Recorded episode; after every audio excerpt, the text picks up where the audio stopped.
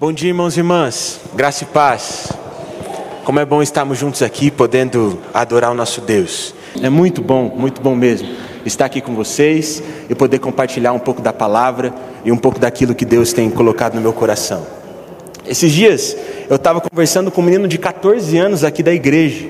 Ele estava completamente desesperado porque ele ainda, ele ainda não sabia que curso que ele queria fazer na faculdade. E quando eu vi a inquietação, a angústia daquele menino, eu falei o que qualquer um falaria. Eu disse que ele só tinha 14 anos e que ele ainda tinha muito tempo até chegar ao vestibular e que muita coisa ia acontecer ainda nesse período para que então ele pudesse tomar essa decisão tão difícil. Mas aí, meu irmão, me deu uma vontade de falar uma frase que é a prova concreta de que eu estou ficando um pouco mais velho. Porque eu lembro de quando eu estava aí nessa fase vestibular ali, com 16, 17 anos, todo mundo que era mais velho falava a mesma frase para mim e que eu odiava ouvir. E essa frase era mais ou menos assim: Juninho, a gente faz o vestibular com apenas 17 anos. E com 17 anos ainda é cedo demais para a gente decidir o que a gente vai fazer para o resto da vida. E é claro que eu não falei essa frase para aquele menino, irmão, porque eu estou ficando velho, mas eu não sou velho, a ponto de dizer frases de pessoas mais velhas ainda. Mas isso me levou a refletir sobre como isso era verdade. Mas para mim, anteriormente, era simplesmente uma frase que as pessoas diziam da boca para fora. Quando eu tinha ali os meus 16 anos, quando ainda estava escolhendo qual curso eu ia fazer na faculdade, eu achava que aquela decisão ia definir o resto da minha vida. Eu achava que aquela decisão ia definir a minha vida por completo. E hoje eu percebo que eu não poderia estar mais enganado. Porque durante meu ensino médio, meu irmão, primeiro eu tive plena certeza que eu queria fazer jornalismo. Mas poucos meses depois eu tive mais certeza ainda de que eu queria fazer psicologia. No final das contas, eu comecei a cursar engenharia. Ou seja, uma coisa nada a ver com a outra. E sabe o que é pior, irmãos? É que hoje, olhando para a minha vida, eu percebo que, primeiro, eu acabei me formando em administração, depois eu me formei em teologia, e hoje, 10 anos depois, com 27 anos, eu virei pastor. E o que eu posso dizer para vocês, irmãos, é que eu dou graças a Deus que as escolhas que eu fiz com 17 anos não definiram a minha vida por completo. E eu lembro que quando eu estava escolhendo qual seria a minha profissão, eu pensava assim: Senhor Jesus, é muita opção, é muito curso, é muita profissão, é muita coisa que eu posso fazer. Bem que a gente podia vir ao mundo com a nossa profissão escrita na sola do nosso pé esquerdo, porque daí já estava definido. A gente não ia precisar perder tempo com isso, porque ô decisão difícil. E sabe, irmãos, como é difícil tomar decisões. E não é apenas na questão do vestibular. Muitas vezes é difícil para nós escolher coisas, caminhos, e é tão difícil que muitas vezes nós acabamos escolhendo coisas e caminhos errados. E o que eu noto hoje, percebo, é que o mundo nos fornece muitas opções. Por exemplo, antigamente para você achar alguma coisa para você assistir, você ficava lá, demorando até encontrar alguma coisa que realmente valesse a pena. E hoje em dia é tanta opção, mas tanta opção que nós temos, que a gente passa mais tempo escolhendo o que a gente vai assistir do que assistindo aquilo que a gente escolheu. Hoje em dia, a gente pode escolher a comida que a gente quiser, na hora que a gente quiser. Está tudo na palma da nossa mão, e são muitas opções muitas opções de atividades, muitas opções de programações, muitas opções de estilo de vida. Parece que são tantas, mas tantas oportunidades que a gente acaba se perdendo e fica sem saber o que fazer, fica sem saber que tipo de decisão nós devemos tomar. E é justamente por nós termos muitas opções, muitas oportunidades, que muitas vezes nos esquecemos da única opção que realmente nos traz vida seguir o caminho de Jesus. Às vezes eu vejo tanta gente quebrando a cara por seguir tantos outros caminhos que eu noto e percebo que a única forma dessas pessoas realmente transformarem as suas vidas é se elas realmente entendessem que Jesus é o caminho e que Jesus é e sempre será a nossa única saída. E é justamente sobre isso que eu gostaria de conversar com os irmãos nessa manhã. Por isso eu convido os irmãos a abrirem suas Bíblias no Evangelho de João, no capítulo de número 6, nós vamos ler do verso 60 ao verso de número 69. João, capítulo de número 6, do verso 60 ao verso de número 69. Eu vou ler a palavra na tradução NVT e espero que os irmãos consigam acompanhar essa leitura junto comigo, onde a palavra do Senhor diz assim: Muitos de seus discípulos disseram: Sua mensagem é dura, quem é capaz de aceitá-la? Jesus, sabendo que seus discípulos reclamavam, disse: Isso os ofende?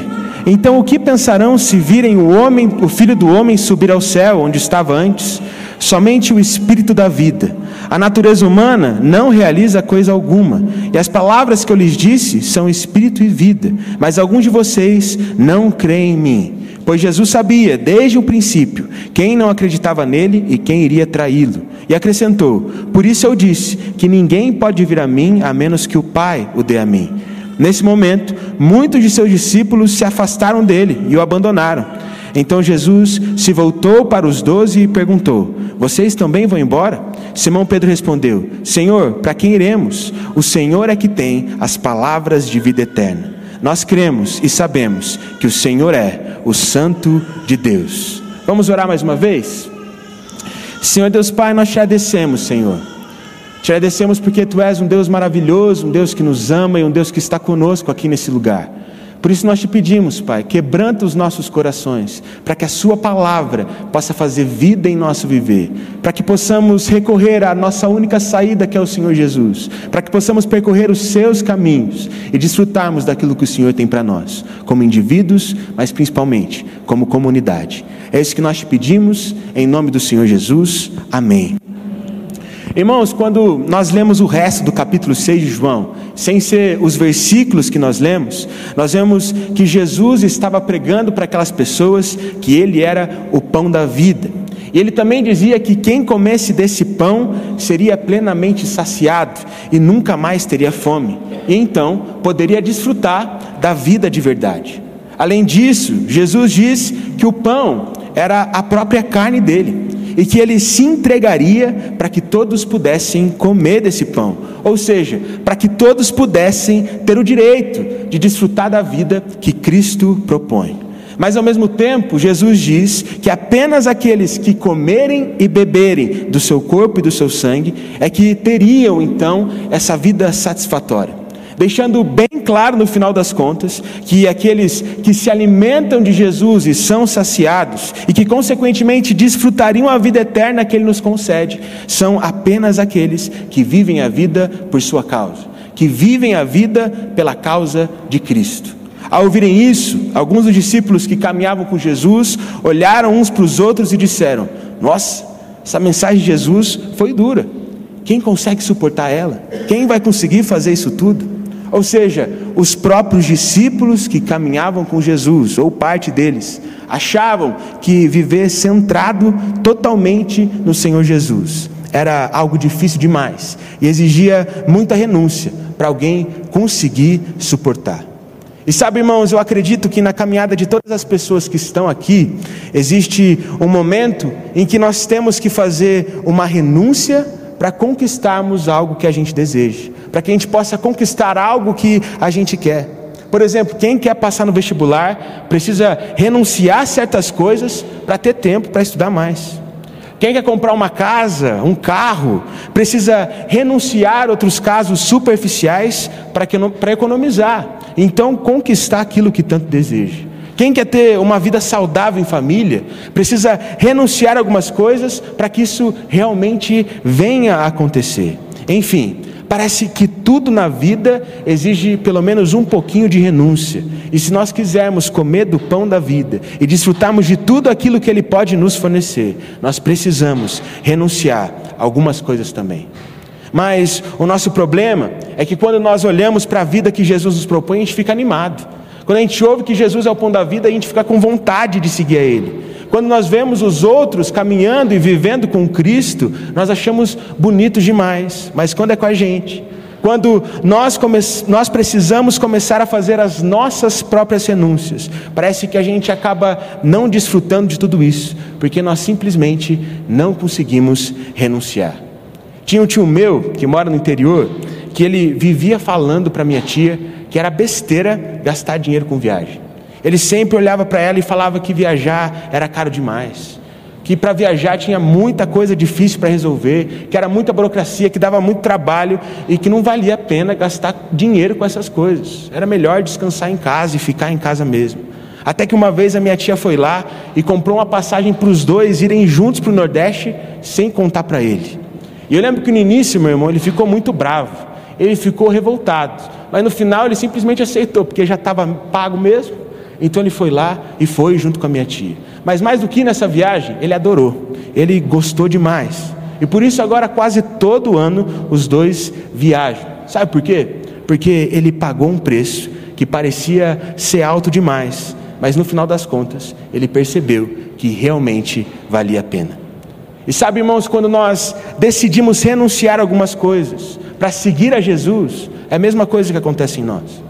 No início pode parecer caro demais, mas quando nós desfrutamos das consequências de pagar o preço da renúncia, nós percebemos que nenhuma renúncia que fazemos para viver a vida com Jesus é grande demais.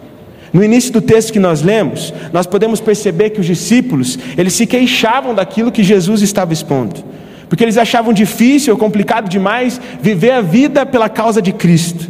Mas Jesus ele permanece firme em suas palavras, dizendo lá no verso 63 o seguinte: que a carne não produz nada que se aproveite, mas que o espírito nos dá vida. E ao mesmo tempo Jesus olha para as pessoas que estavam ouvindo ele e diz: Contudo, há alguns de vocês que ainda não creem nisso. Olhando para esse texto, eu percebo que muitas vezes nós somos como esses discípulos. Sabemos e percebemos que seguir as coisas desse mundo ou a carne não nos levam a nada realmente satisfatório. Mas mesmo assim, parece que nós não entramos de cabeça no estilo de vida que o Espírito nos propõe. Afinal, nós só percebemos o quanto isso realmente é bom quando cremos de verdade e passamos a caminhar de acordo com isso. Essa semana eu estava assistindo uma entrevista com um pastor presbiteriano muito conhecido. E o testemunho dele me espantou, me assustou bastante, e creio que assustaria a maioria dos irmãos que estão aqui. Porque olhando para ele hoje, você nunca imaginaria por todas as coisas que ele já passou, mas principalmente você não acredita em todas as coisas que ele já fez na vida dele. E ele disse que durante a sua juventude, ele era uma pessoa que usava drogas, ele ia em todo tipo de festa, ele vivia batendo carro e ele era o pesadelo do pai e da mãe dele, mas principalmente, ele era o pesadelo dos sogros que ele teve durante toda a sua vida. Até que chegou um ponto em que, mesmo desfrutando de tudo aquilo que a carne tinha para oferecer, mesmo desfrutando de tudo aquilo que o mundo tinha para oferecer, ele percebeu que no fundo ele não tinha nada. E ele começou a ficar tão mal, mas tão mal, que ele começou a ter pensamentos suicidas. E pensamentos tão fortes que ele então decidiu se abrir com a sua mãe. E quando ele decidiu se abrir com ela, a mãe disse uma coisa muito simples para ele. Ela disse assim: Filho, por que, que você não ora? Para que o Espírito Santo de Deus tire esses pensamentos, esses sentimentos de você. Eu sei que você está afastado, eu sei que faz tempo que você não vai na igreja, eu sei que faz tempo que você não ora, mas se você buscar Deus, filho, Ele te ama, Ele vai fazer você se sentir amado por Ele e tudo vai mudar na sua vida. Ele disse que, como ele já não tinha mais outra saída naquele momento, ele entrou no quarto dele, fechou a porta e começou a orar. E no início, nas primeiras horas, ele não sentia nada. Por isso ele foi lá e começou a ler a Bíblia. E conforme o tempo foi passando, foi passando, os dias foram passando também, ele permaneceu naquele lugar, ele sentiu algo que ele nunca sentiu antes. E foi tão maravilhoso que ele queria sempre mais daquilo. E aí ele nunca mais foi o mesmo porque ele percebeu em sua própria vida que a carne não produz nada que se aproveite, mas que o Espírito nos traz vida e vida de verdade. Irmãos, nós precisamos ter esse tipo de encontro com Jesus constantemente, todos os dias, para que então a gente possa desfrutar de todas as bênçãos do Espírito. E assim percebemos que vale a pena renunciar a todas as outras coisas, pois no final das contas, Jesus é e sempre será a nossa única saída. Na passagem que nós lemos, fica nítido para nós que quando perceberam que para permanecerem seguindo a Jesus, os discípulos deveriam viver pelo Espírito e viverem pela causa de Cristo, muitos deles voltaram atrás e deixaram de seguir a Jesus. E olha, irmãos, Jesus é muito claro nisso, porque no versículo 57 ele diz que quem se alimenta dele viverá por causa dele. Ele olha para aquelas pessoas e diz de forma bem clara: quem se alimenta de mim, quem come do pão da vida e tem vida, é aquele que vive por minha causa. Ou seja, para a gente permanecer se alimentando do pão e vivendo a vida que Cristo nos propõe, nós precisamos não apenas ficar esperando milagres na nossa vida, ficar esperando sinais do céu e termos experiências maravilhosas com Deus, nós precisamos nos entregar à causa de Cristo, se comprometendo com a missão de conhecermos a Deus e fazê-lo conhecido. Olhando para o panorama atual, eu percebo que tem muita gente que é boa demais em ficar colecionando experiências com Deus. Mas parece que essas experiências, elas nunca geram uma transformação de verdade. Eu vejo pessoas que têm muitas experiências na igreja, mas mesmo tendo muitas experiências na igreja, nunca se comprometem com a igreja de verdade. Eu vejo muita gente buscando ter experiências com Cristo, mas eu vejo muita pouca gente se comprometendo com Cristo de forma intencional. E sabe, irmãos, eu digo isso porque por muito tempo eu fui assim. Por muito tempo eu ficava só buscando experiência, mas nunca tinha uma transformação, porque eu não me entregava para a causa de Cristo de verdade. Até que eu me entreguei para a causa do Senhor, e aí tudo se fez diferente na minha vida. Porque foi incrível perceber que quando eu coloquei a leitura da palavra como prioridade, as coisas começaram a acontecer. Quando eu comecei a buscar a presença de Deus mesmo, de verdade, nos cultos, enquanto eu orava na minha casa, eu comecei a ter experiências com o Senhor que me transformavam. E quando eu comecei a servir com dedicação, então, meu irmão, buscando amar Jesus, amar as pessoas e amar a igreja, parece que tudo foi transformado dentro do meu ser. E o que tem me alegrado muito nesses últimos tempos é perceber que não é só comigo, ou perceber também que não são com apenas pessoas em específico que isso acontece, isso acontece com, com qualquer um que se disponha a se entregar por Cristo e pela causa dele. Eu nunca me esqueço quando um visitante apareceu na nossa célula. E ele começou a participar da nossa célula de forma cada vez mais efetiva. E por isso eu comecei a sentir no coração que eu devia discipular aquele menino. Mas irmãos, quem já discipulou alguém sabe que discipular é uma renúncia. É tempo que demanda, é muita oração, é muito jejum. Você tem que estar totalmente entregue para aquela pessoa, para que ela realmente possa entender o reino de Deus. E eu estava cheio de atribuição. Eu lembro que na época eu ainda estava terminando o meu curso de administração, eu tinha acabado de começar a fazer teologia, eu tinha o meu estágio, eu já discipulava algumas pessoas e por isso eu fui deixando para lá. Até que um dia eu tive um sonho bem estranho e que eu gostaria de compartilhar com os irmãos, para os irmãos perceberem que é assim que Deus age. Às vezes Deus age e fala conosco de forma estranha. E nesse sonho, irmão, eu estava fazendo um churrasco com esse menino. Porque gordinho que é gordinho, irmão, pensa em comida até quando está dormindo. E eu estava dormindo e sonhando que estava fazendo um churrasco com ele. Eu lembro que a gente estava lá colocando as carnes na grelha, até que ele veio com uma peça de carne que era nobre, assim, ela era bem cara. E ela estava com a peça na carne na mão, ele olhou para mim e falou, todo feliz, Juninho, olha aqui o que eu achei, cara. Estava lá na sua geladeira a carne é boa, dá para a gente comer, é, é, é, carne cara, cara, vamos, vamos cortar e pôr na grelha. Mas ao mesmo tempo, ele começou a olhar para a validade da carne, e o semblante dele mudou na hora. Ele ficou todo sério, mas sério mesmo assim. Ele olhou para mim e disse o seguinte: Juninho, o problema é que a carne está quase vencendo. Se a gente quiser comer essa carne, a gente precisa comer ela agora. E sabe, irmãos, ele falou um agora de uma forma tão séria. Ele falou um, um agora com tanto desespero que pode parecer meio bobo, mas eu senti que era Deus falando no meu coração. Eu lembro, sabe aqueles sonhos que você acorda porque você percebe que foi algo forte? Eu levantei da cama e eu tive certeza de que Deus estava querendo falar comigo, porque aquele menino ele tinha encontrado o Evangelho, ele estava animado, ele estava apaixonado por Jesus. Mas se a vida, para que ele pudesse viver a vida que Deus tem para ele, o discipulado precisava ser agora não dava para deixar para depois, senão tudo aquilo seria desperdiçado. Então eu comecei a discipular aquele menino. E no início não estava muito bom, não.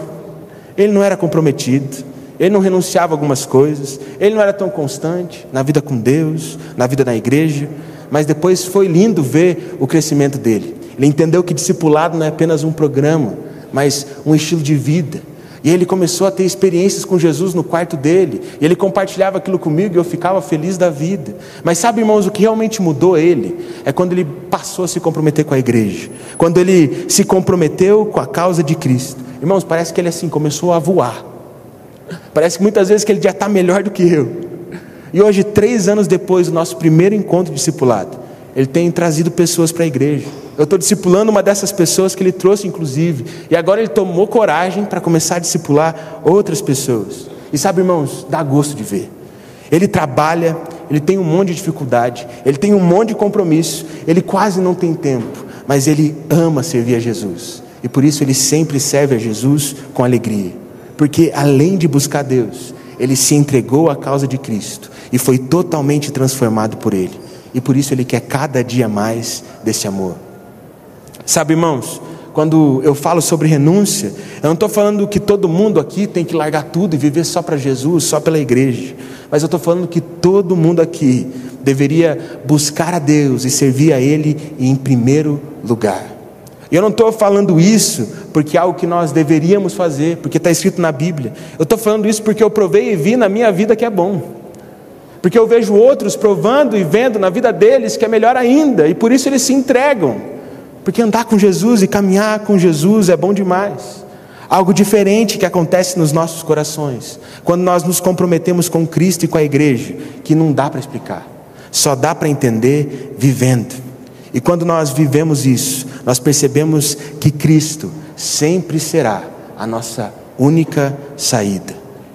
Nos últimos versículos do texto que nós lemos, nós podemos notar que quando Jesus viu alguns discípulos indo embora, ele perguntou para os que tinham permanecido naquele momento mais ou menos assim: Ei, vocês também não estão querendo ir? Vocês também não, não, estão querendo fugir da raia? Mas ao ouvir essa pergunta, Pedro olha para Jesus e responde prontamente: Senhor, para quem iremos nós, se só tu tens as palavras de vida eterna? Nós cremos e sabemos que és o Santo de Deus. Eu não sei vocês, irmãos, mas toda vez que eu leio esse versículo em voz alta eu me arrepio.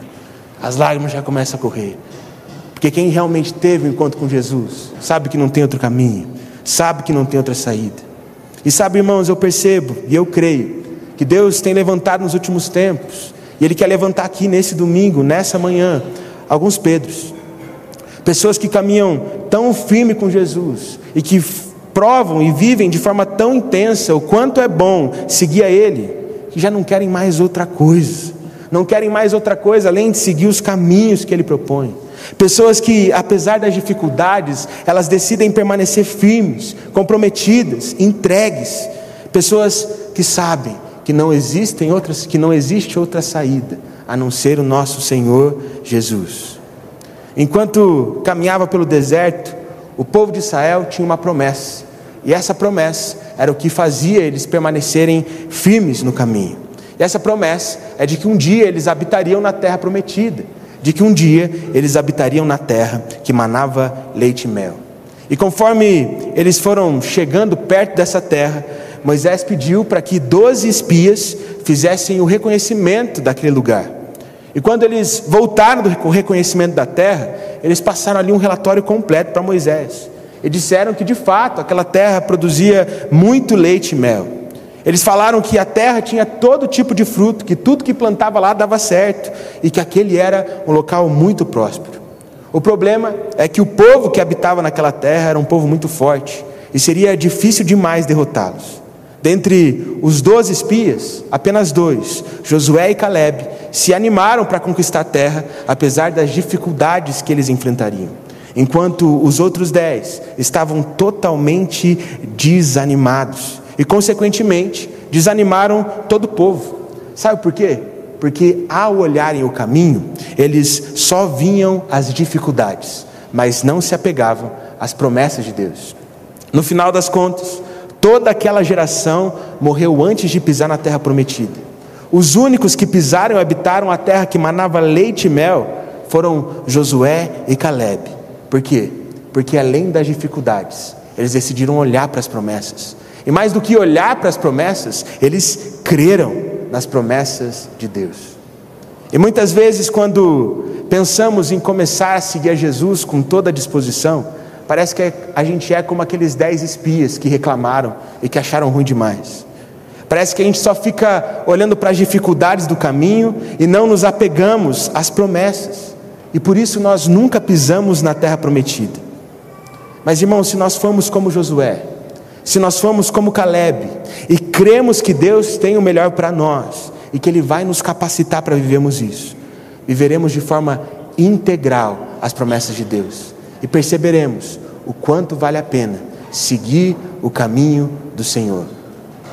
Sabe, irmãos, já encerrando a minha mensagem para que a gente possa dar continuidade para a Assembleia, o que eu gostaria de deixar bem claro para vocês nessa manhã é de que o caminho já foi aberto, o caminho já foi traçado.